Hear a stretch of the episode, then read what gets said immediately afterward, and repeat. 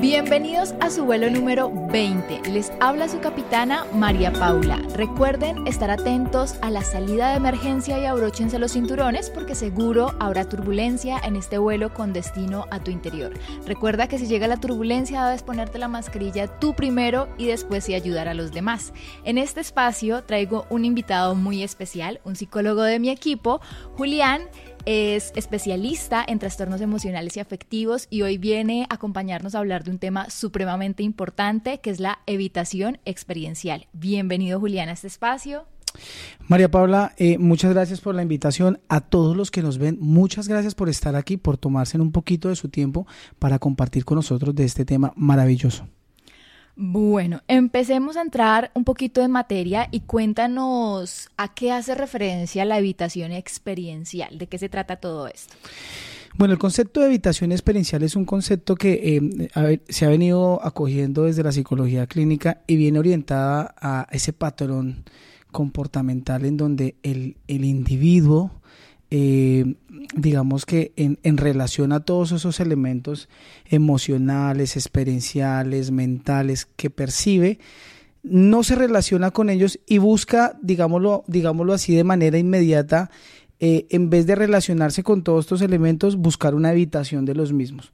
Eh, buscar conductas, buscar escenarios, buscar espacios en donde pueda mm, desistir de la presencia de ellos y pueda sentirse mejor.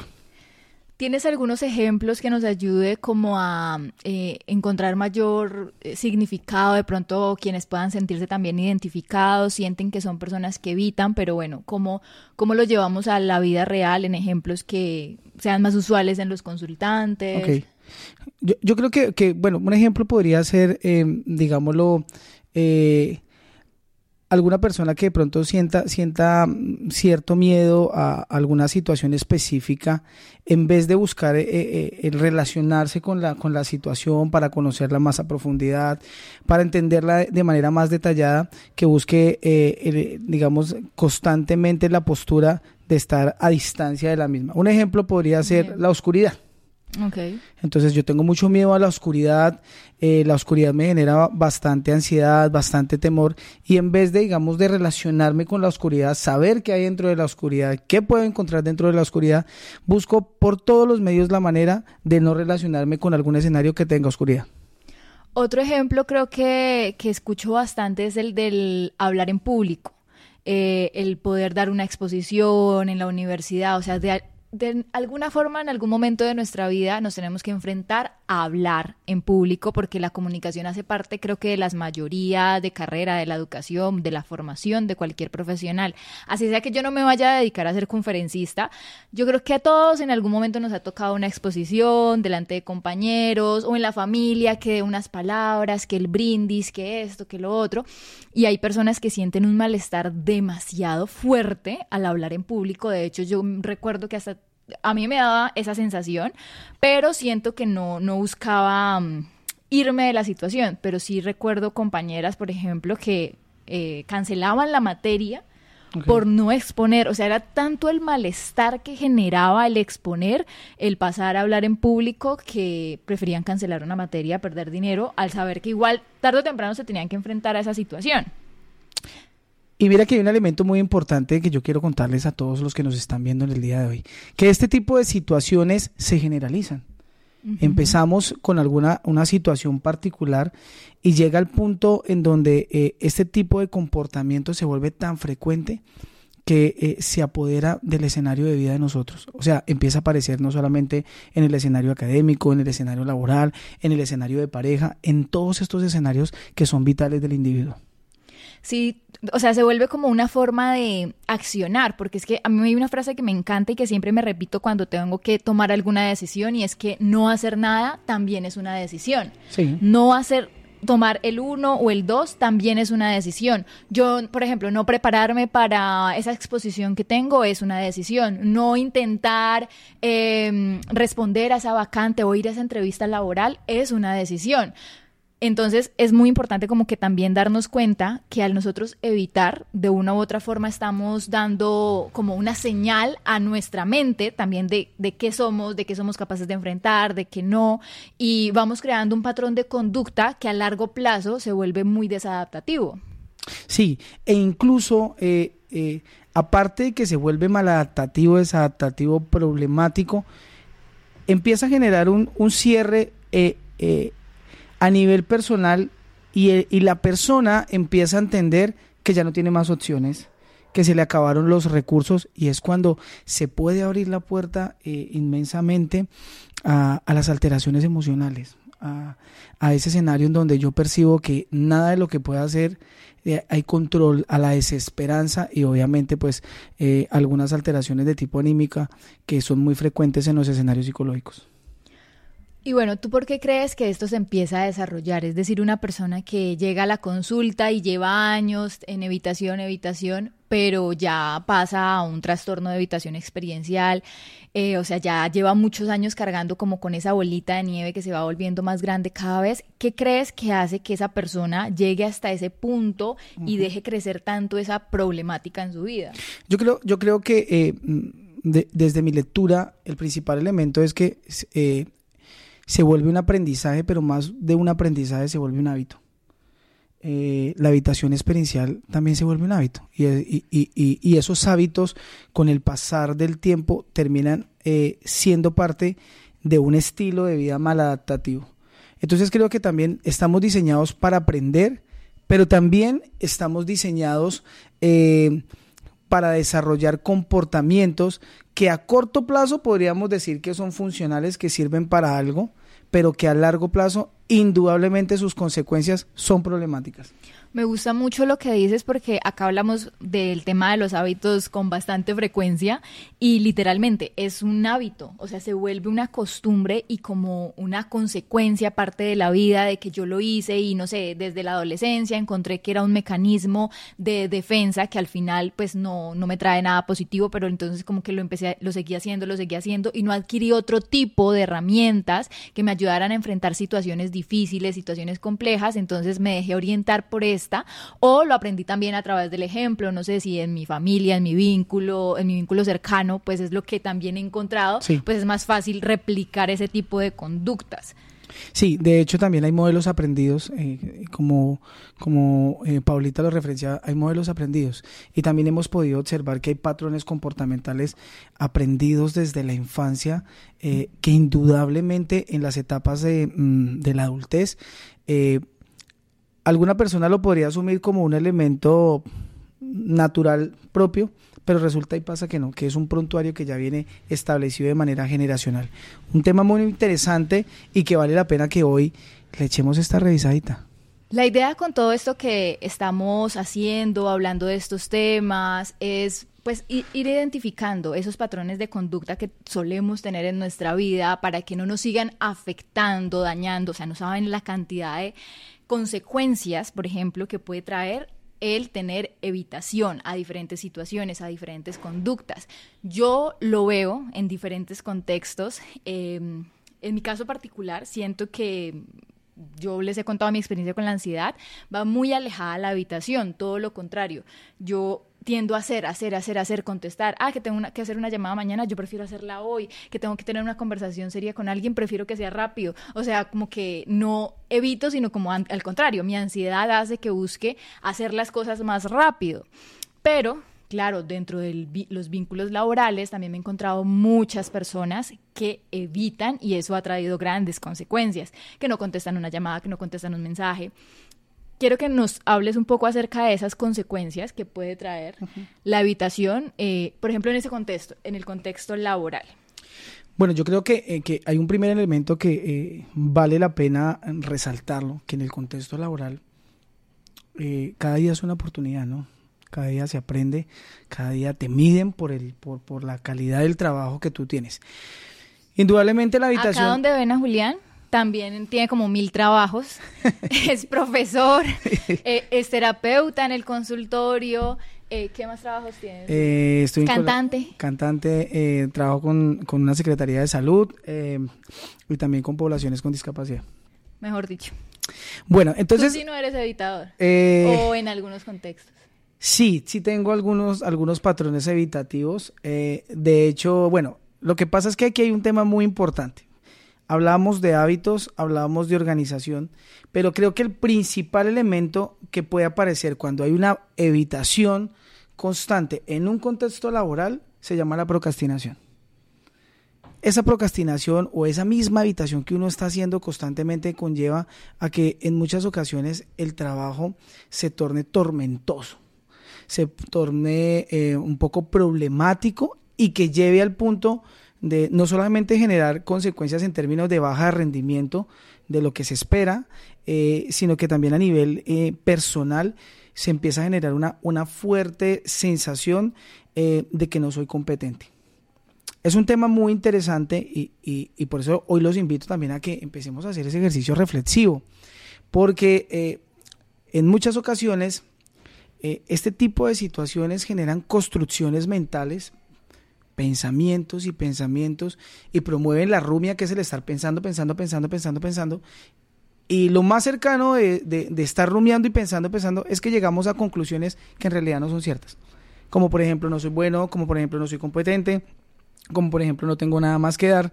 Y resulta que tú tienes todo el potencial del mundo para hacer muchas cosas, pero eh, por, un, por, por, un ejercicio como estos, como un hábito maladaptativo como estos, eh, lastimosamente puedes terminar eh, cerrándote la oportunidad laboral en un contexto laboral agradable y entonces termina como tal, pues no solamente generando, generando espacios a nivel laboral, sino que promoviendo en, ese, en esa persona que ese proceso, esos, esa herramienta o esos elementos de autoeficacia se pierdan. Bueno, ya que estamos hablando también de temas personales, eh, cuéntanos, decías que sí, que tú sientes que, que en algunos escenarios puedes llegar a ser evitativo. Eh, ¿Tienes algún ejemplo que de pronto quieras compartirnos de tu experiencia, donde tú dices, bueno, acá tuve que trabajar esto, o la evitación encontré que estaba habitando en este tipo de contextos, en algunos de tus múltiples trabajos? Sí, yo creo que el tema, el tema es mm, poder encontrar horas bueno, anteriormente yo, yo, yo tenía un, un, tema y era que mm, las tantas actividades que realizaban siempre, como toda actividad, son demandantes. Entonces llegaba a un punto particular y como no había una muy buena organización, eh, eh, y, y, de pronto en el rigor del día llegaba un poco cansado, decía, mañana lo hago. O, o, me sentía como, como, como, como, un poco como, confrontado por la situación decían, hoy no, mañana resuelvo, mañana resuelvo y mañana resuelvo. Y esto llevaba a, que en algunos escenarios se me acumulara todo. Y para mí se me volviera el día caótico. Entonces empecé a organizarme en términos de horarios y en términos de entender que mi malestar de momento no era un malestar que esté orientado mm, eh, hacia alguna condición clínica patológica, sino básicamente a, la acumulación de muchas cosas eh, pero también ese mismo, ese mismo fuerte deseo a partir del descanso de vivir evitando y no relacionándome con ellos. Entonces empecé a organizar en términos de hábitos. Yo por lo menos particularmente soy una persona que eh, suele dormir muy temprano, siete y media, ocho de la noche, yo ya estoy... Estás trasnochando. Eh, acostadito.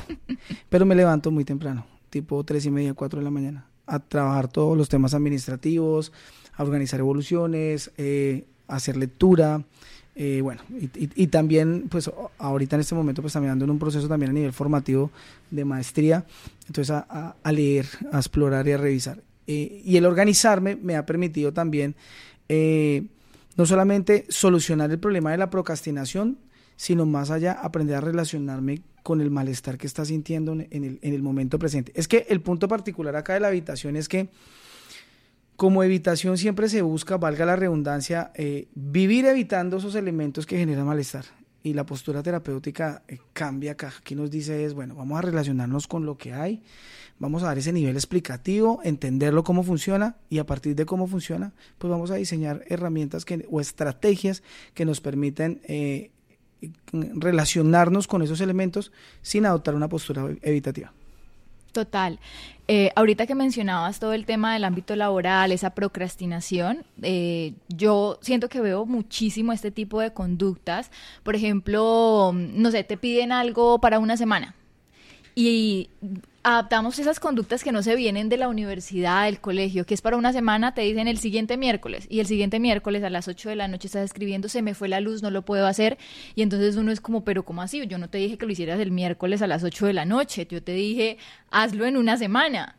Y claro, nos vamos a, o tendemos a irnos al último día, en el último momento, y si de pronto no contamos con que se nos va la luz, se nos fue esto, se nos fue lo otro, ahí es lo que tú mencionabas, usualmente siempre estamos siendo evaluados. Entonces ahí no se va, ay, sí, se le fue la luz, claro, por eso no lo pudo hacer. No, ahí se ve la gestión de su tiempo, donde obviamente yo no le pedí esto hace una hora, sino hace una semana, y lo dejo para último momento. Eso también es algo que suele pasar mucho.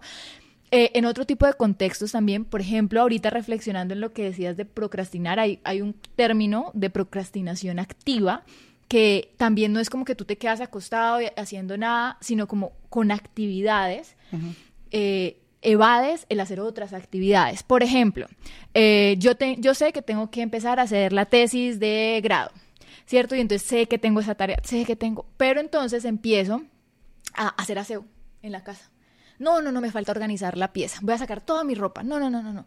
Eh, ay, tengo que ir a acompañar a mis hermanos a tal lugar. Ah, tengo que ir a hacer esta otra vuelta. Y yo sé que mi tarea principal de esta semana es hacerla, empezar a hacer la tesis o hacer la justificación o hacer el marco teórico, pero como me da tanta pereza esa tarea, pues evado, evado con otras, diciendo, no, es que estuve súper ocupado toda la semana, mejor dicho, no me quedó. Y como que de una u otra forma me da ese pañito de agua tibia, ay, claro, es que estabas ocupada, hiciste otras cosas, no es que hubieses perdido el tiempo porque hiciste aseo en tu casa, hiciste esto, pero no cumpliste con el objetivo principal porque realmente hacer ese objetivo te genera cierto malestar. Entonces, enfrentarte a ese malestar es como, ay, no, qué pereza, qué mamera ese marco teórico, qué pereza.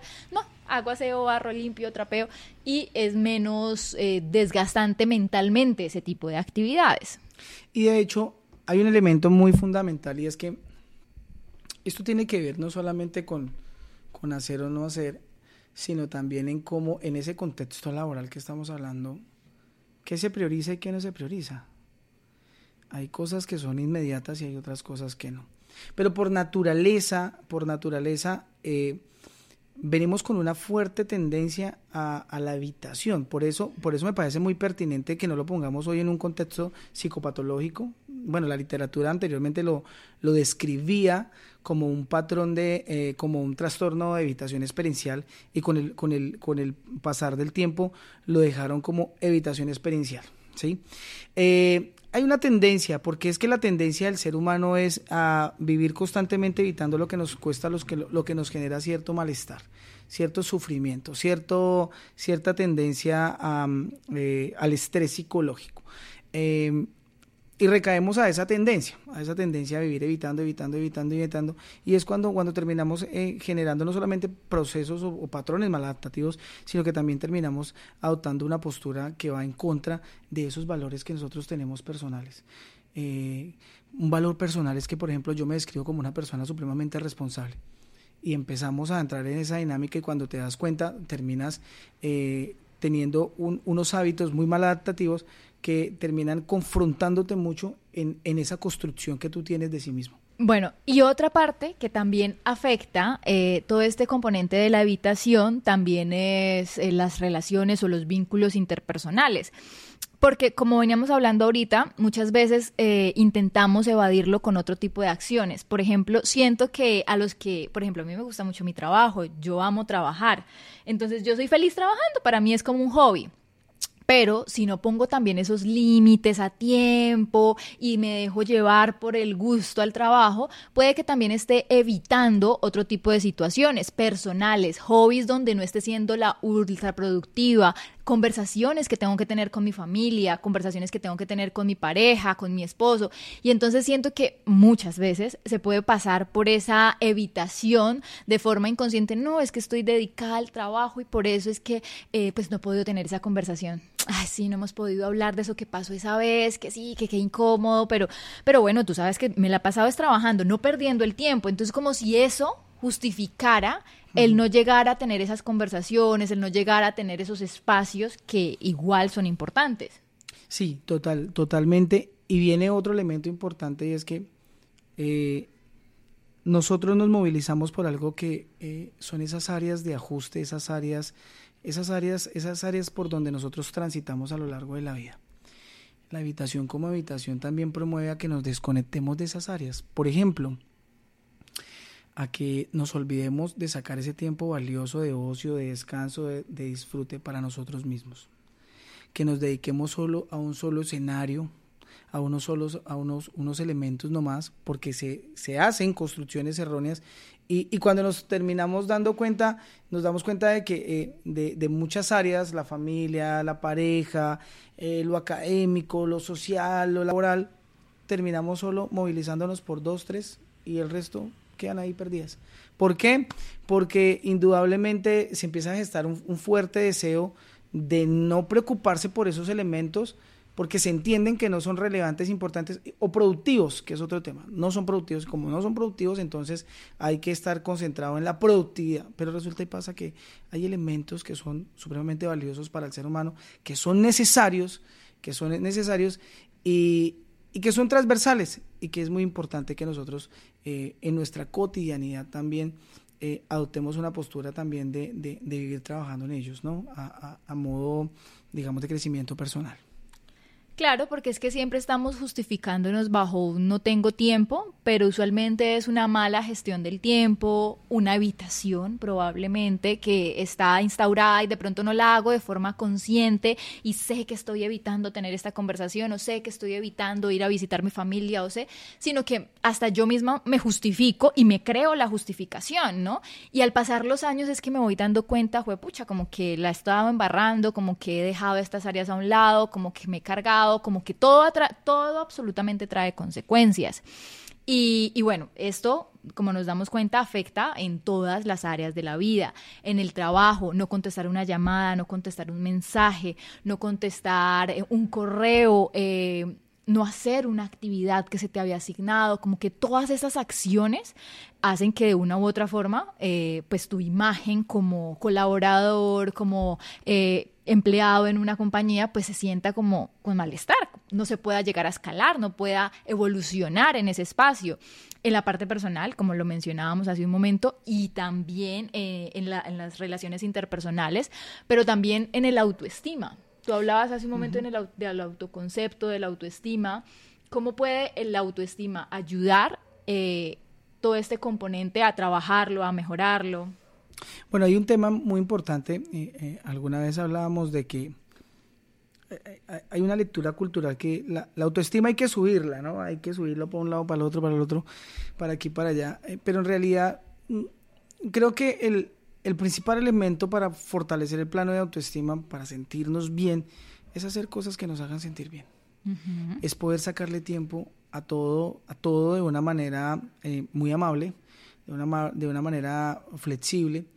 Eh, cuando nosotros nos empezamos a sentir bien, logramos también eh, aperturarnos a establecer objetivos, metas, retos, ¿sí? Eh, usualmente el trastorno, bueno, la habitación experiencial viene, viene encaminada desde esa necesidad de evitar tantas cosas en función del malestar que se percibe.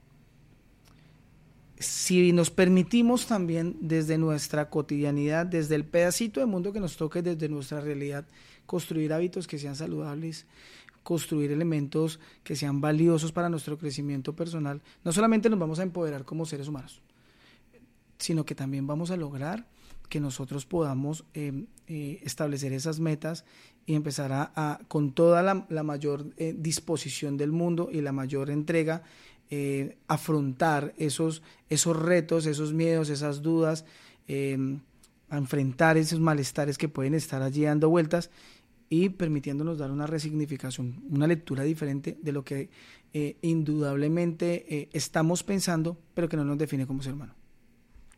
Bueno, y ahora, como para también ir revisando esas sensaciones con las que llegan a terapia o a consulta, las personas que como que están identificando esta, esta situación, este problema, ¿cuáles podríamos decir que son esos desafíos o esas eh, red flags, banderas rojas con las que llegan y se dan cuenta, bueno, esto es un problema, esto me está afectando?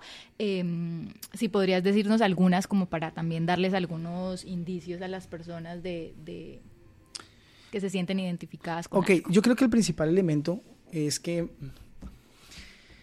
Creo que la habitación la hemos venido haciendo, todos los seres humanos lo hacemos. En algún momento evitamos, de alguna manera. Sin embargo, el principal, la principal línea roja que yo siempre les refiero a mis consultantes es cuando notamos que ese, ese tipo de evitación genera una gran afectación en la calidad de vida de nosotros, es, es el principal indicador. Cuando sentimos que a lo largo de nuestra vida se nos dificulta o imposibilita realizar actividades que son beneficiosas, que son agradables y que tienen gran sentido para nosotros, es un gran indicador en donde indudablemente hay que consultar a la ayuda profesional. ¿Por qué? Pueden haber lecturas, bueno, listo, yo me expongo. Sí, pero, pero no se trata de ir a exponerse por exponerse, sino también entender la situación, dar un nivel explicativo, yo lo llamo nivel explicativo, Paulita, pero más allá de ese escenario, poder ir, acompañado de un profesional que te pueda orientar, que te pueda señalar y que puedas identificar desde mm, muchos elementos, desde cuándo se mantiene esta situación problema, qué la precipita, qué la mantiene, qué la refuerza, cuáles elementos históricos pueden estar allí que están mm, de manera condicionada generando esa respuesta allí. Y, a partir de ello empezar a establecer acciones como, como se diría en la terapia de aceptación y compromiso, eh, la acción comprometida al cambio. Creo que eso es el principal elemento. Mm, creo que segundo elemento importante cuando empezamos a sentir que eh, ese, tipo de situación viene generando en nosotros un, un, cauce muy problemático a nivel del autoconcepto, cuando sentimos que nuestra manera de sentir y, pensar y, y, lo que corresponde a nosotros constantemente está transgredido. Es una segunda bandera que hay que tener muy presente y que nos debe indicar también a la búsqueda de los profesionales.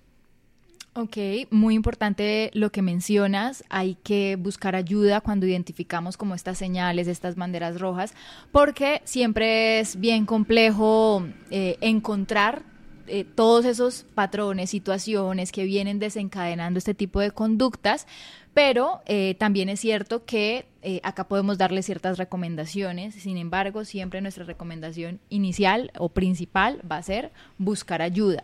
Al final, a mí me gusta explicar el tema de la evitación como evitar no es solucionar, es una decisión y puede que yo lo deje ahí, pero tarde o temprano esa situación vuelve y me alcanza y probablemente con mayor fuerza, con mayor intensidad y me da más duro. Como mm, eh, una gripa, no sé, un dolorcito de cabeza. Ay, me empezó como un dolorcito de cabeza y yo no hice nada, no me tomé un vaso de agua, no paré, no respiré, no, ay, ¿qué será? Y sigo y sigo a tope, a tope, a tope, a tope. Pues el dolorcito va a ir incrementando y decirte al otro día, hola, acá sigo, o la gripa va a ir, hola, acá estoy todavía, te estoy diciendo algo, el cuerpo da señales. Vuelvo y evito, sigo como si nada, mejor dicho, me mojo, salgo, volteo, hasta que el cuerpo vuelve otra vez, pero ya no como con un toquecito, sino con un toquezote y acá fue y acá se quedó, o sea, ya en cama, acostado, no puede salir, eh, se escaló todo esto, ¿por qué? Porque evitar no significa que se solucione, que ya eso, ah, ya, ya pasó, no, no, eso no va a doler nunca más. No, evitar es aplazar una situación que puede tomar mayor intensidad. Y como lo estamos viendo, puede ser en temas de salud, puede ser en temas familiares, eh, que tú dejes ahí esa conversación pendiente. Eso no significa que eso no haya dolido o que eso ya se pasó. Eso significa que en otro momento, de pronto más alterados, vamos a decir cosas más fuertes, más dolorosas, porque como no se solucionó y no se habló de esa situación, pues es más complejo. Yo quiero agregarle algo muy importante y es que hay un concepto que a mí me gusta mucho citar, es el de la resiliencia, de la capacidad para sobreponernos ante las situaciones complejas. Eh, la resiliencia como resiliencia no es estática, es un elemento que se trabaja a lo largo de la vida, ¿no? Esa capacidad. Pero resulta y pasa que cuando entramos en un escenario de evitación como tal frecuente, de evitación experiencial frecuente, eh, constantemente podemos lograr percibir que esa capacidad de afrontamiento se minimiza. Y, y en muchas ocasiones podemos entrar en un escenario en donde cosas que seguramente para la mayoría de las personas, puntualmente para la mayoría de las personas, no puedan ser trascendentales, para uno se vuelven trascendentales y, y, te pueden lastimar y te pueden generar heridas. Eh, estamos diseñados para hacer procesos adaptativos, estamos diseñados para fortalecernos, para desarrollar resiliencia. Eh, y creo que en este espacio la habitación juega un papel fundamental porque te imposibilita a que verdaderamente eh, esos recursos a nivel psicológico que tanto necesitamos nosotros para desenvolvernos en nuestra cotidianidad no se desarrollen de la manera como nosotros esperamos. Bueno, ahora eh, creo que es importante también darles algunas recomendaciones como para ir cerrando, ya identificamos, dimos algunas señales eh, y todo eso pues nos ayuda a, a ir encontrando, ir encontrando qué es lo que nos sucede eh, recuerden que al final pues también hay que ir indagando al pasado, a la historia, a patrones que, se han venido presentando y evolucionando. Y yo quiero dar uno para empezar y es, em, de pronto encontré que mi evitación ahorita o la que más me está afectando en mi vida es, eh, no sé, en el trabajo, pongamos, ¿cierto? Entonces yo voy a hacer una escalera de, de lo más sencillo a lo más eh, difícil. Y, lo suelo poner así en ese sentido porque pues no vamos a pasar de 0 a 100 de un día para otro. Todo es un proceso y todo es de irnos, cada que logramos dar un escalón, eh, felicitarnos, reconocerlo y que también nuestra mente vaya resignificando, reconstruyendo ese concepto acerca de nosotros. Ah, yo, es, ya no eres una persona que procrastina, ya no eres una persona que evita, hiciste esto, súper. Y entonces esos eh, escalones van sumando ese a favor nuestro y bueno, se va descontando todo lo que se hizo antes de una u otra forma, pues se puede ir reconstruyendo el concepto de alguien. Nosotros somos seres que evolucionamos todo el tiempo. Yo no soy la misma persona que fui hace cinco años y quien diga que me conoce y no habla conmigo hace cinco o diez años no tiene ni idea de quién soy porque ya no soy esa misma persona. Pues asimismo tú puedes ir cambiando y reconstruyendo en tu mente ese concepto que también tienes acerca de ti, poniéndote esa eh, escalera de dificultad por ejemplo, lo que estoy evitando ahora es hacer una tarea semanal, que esa tarea es hablar con estos clientes y, es que me da pereza, no sé qué, bueno, ¿cómo me la hago más fácil? En un horario donde tenga más energía, en un espacio donde me sienta más eh, fluida para tener esa conversación, ¿cómo la practico antes? Bueno, ese. El segundo, ay, es tener esa conversación incómoda con mi jefe de eh, tal proyecto y así sucesivamente. Ese es mi primera recomendación. Yo quiero regalarles en este día dos, dos, dos, dos, dos recomendaciones muy, muy valiosas. La primera es que todos los días es una oportunidad para generar un nuevo cambio, para trabajar en hecho, todos los días. Hay personas que se, se encierran en una creencia, eh, María Paula, de estoy, estoy bastante ya de edad, estoy muy viejito para hacer esas cosas, o estoy muy joven, o, verdaderamente no, no, no, ya para qué trabajo en ello. Y creo que todos los días hay una oportunidad de empezar a trabajar en la mejor versión de nosotros mismos, de construirla. Eh, independientemente, eh, no, no, señalamos un problema, no hablamos de, eh, de todo lo problemático que hay, que seguramente pueden haber muchos, pocos, bastante regulares, no hablamos de ese escenario, hablamos desde, desde la oportunidad que cada día tienes para poder fortalecer ese escenario. Entonces creo que es un tema que se va construyendo, que se va trabajando en la cotidianidad a través de identificarlos, de entenderlo, de comprenderlos de manera racional y de disponer acciones. Y la segunda es que te des la oportunidad de consultar que te des la oportunidad de consultar a los profesionales idóneos, preparados, que vienen con una formación para ello. Porque muchas veces esas retroalimentaciones que nosotros encontramos del contexto, la vecina, la amiga, eh, pueden ser retroalimentaciones que en vez de generar un bienestar emocional, un bienestar psicológico, un nivel explicativo de lo que te pueda estar pasando, incluso te pueden llevar a, respuestas muy circulares, eh, tautológicas, que no llegan a ningún tipo de, Mm, de comprensión o de, o de, respuesta de lo que verdaderamente está ocurriendo. Entonces, consultar a los profesionales, eh, creo que desde el consultorio Mario Paula tenemos un staff de eh, grandes profesionales que estamos en la capacidad de respuesta y en toda la disposición total del mundo para poderlos acompañar en esta construcción de la mejor versión eh, que tú quieres ser. Totalmente. Eh, a veces pensamos que solo pues se va a terapia cuando hay una depresión, un trastorno de ansiedad, un trastorno en particular, o mejor dicho, todo está abajo, pero a veces es también eso que mencionas, construir esa mejor versión y puede que esa habitación que está iniciando, que me estoy identificando, no me traiga el gran problema de la vida, pero si lo identifico a tiempo y sé que lo puedo trabajar y sé que lo puedo mejorar y sé que, que es algo que pues me va a ayudar a escalar, a ser mejor eh, en mi familia, con mi pareja, con mi trabajo, pues ¿por qué no? porque no puedo ser esa mejor versión si le invierto tanto, no sé, en tecnología, en esto, en lo otro, porque no invierto en el proyecto más importante que al final soy yo mismo. Eh, ahora, Juli, quiero hacerte algunas preguntas que les hago a todos los participantes. La primera es cuál es tu kit de viaje de la vida.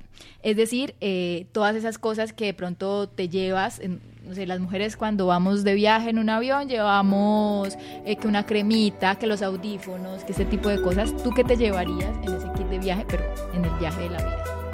En el viaje de la vida, eh, la apertura de escuchar, de poder escuchar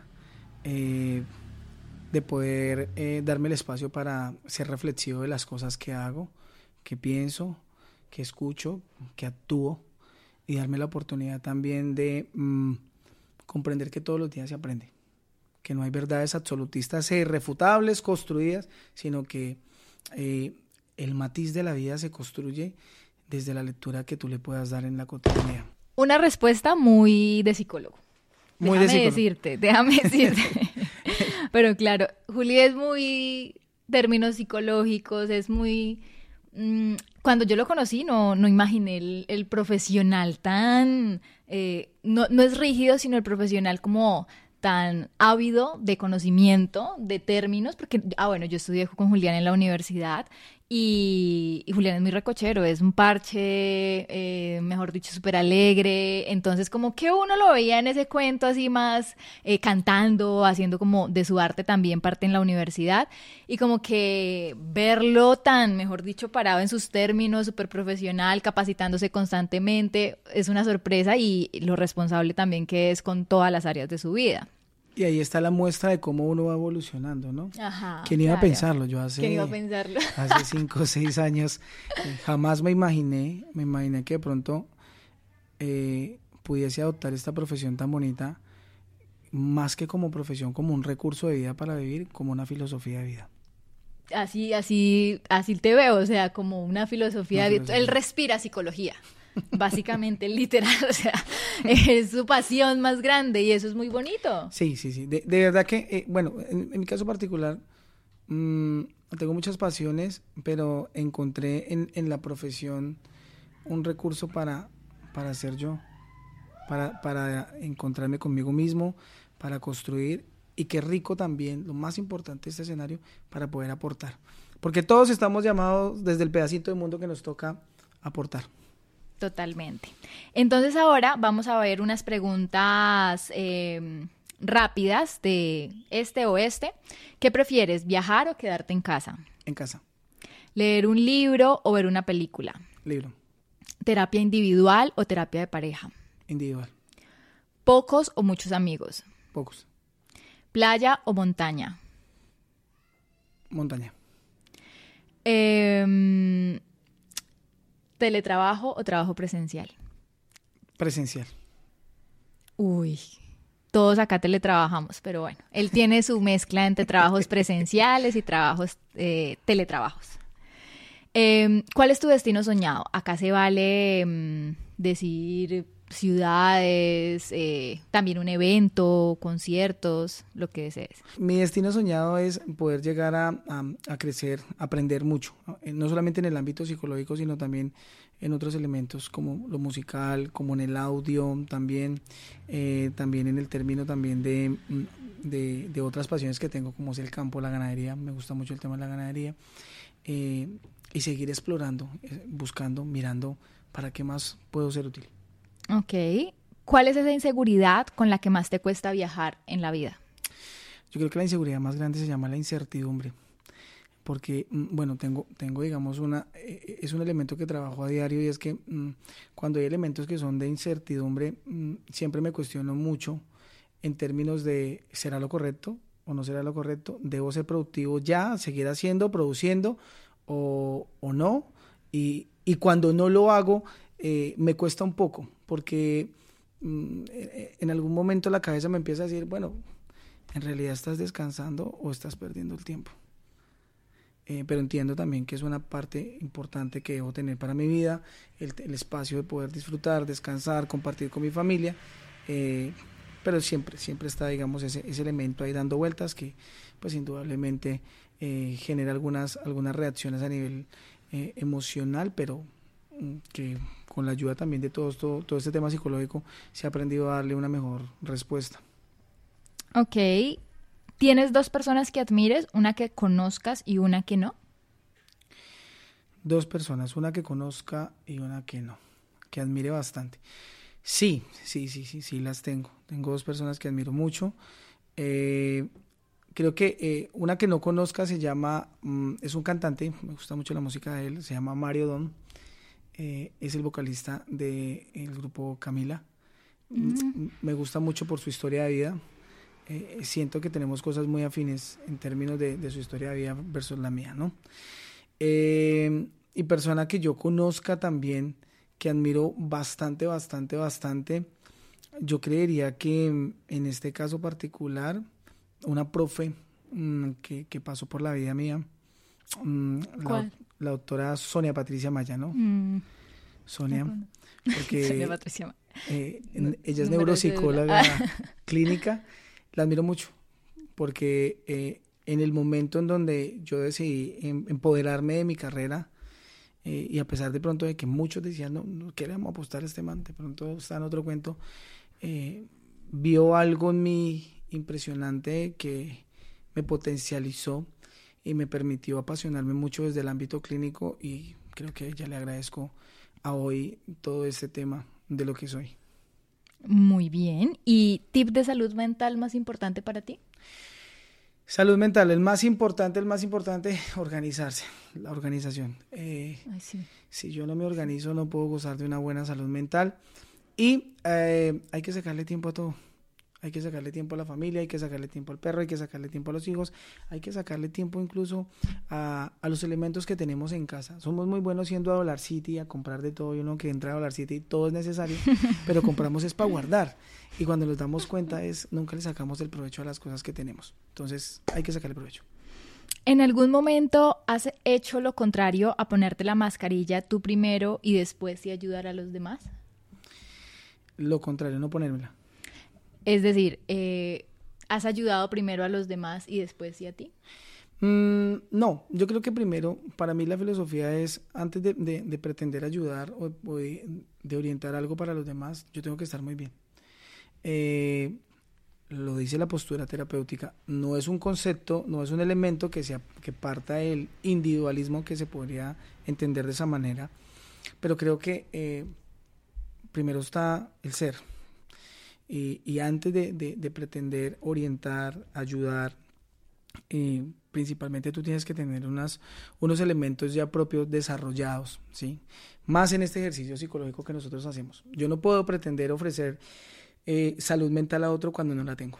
Y por eso nosotros también como profesionales estamos llamados a ese ejercicio constante de fortalecernos, de revisarnos cómo estamos, de darnos el tiempo también para parar, para escuchar, eh, para descansar, para resignificar, pero sobre todo eh, estamos llamados a la responsabilidad, lo mejor de lo mejor. ¿No les digo? O sea, todo él lo lleva a la psicología, no se puede salir de ahí. Pero bueno, así es este personaje que les traje hoy, que les eh, ha dado mucho de su conocimiento, de sus experiencias. Espero que les haya gustado, que les ayude. Ya saben que si identifican todos estos componentes, pues también pueden escribirnos con muchísimo gusto. No sé, Juli, si quieres decir algo eh, para despedir el tema, para despedir este podcast. Bueno, un saludo muy especial primeramente a todos mis pacientes que muy, muy juiciosos nos ven aquí en este, en este espacio. Eh, no me vayan a perder, los veo en consulta, por favor. Eh, y a los demás, gracias por este espacio que me brinda, gracias Paulita por este espacio que me regalas, muy eh, significativo para mí. Y invitarlos a que hagamos parte de este maravilloso ejercicio de difundir la psicología, porque recuerden que la salud mental es un compromiso de todos. Y para despedirnos, ya sabes que nos encuentras en todas las plataformas, Spotify, Apple Podcasts, YouTube y puedes dejarnos en comentarios qué te pareció este podcast, si quieres que hagamos una parte 2 o algún tema en específico, también por allá te leemos para traerte todo el contenido de valor para ti. Ya sabes que en Spotify también puedes calificar el canal para pues llegar a más personas cada vez, así que si te gustó este episodio, no dudes en darle 5 estrellas. Nos vemos en uno próximo. Bye. chào chào.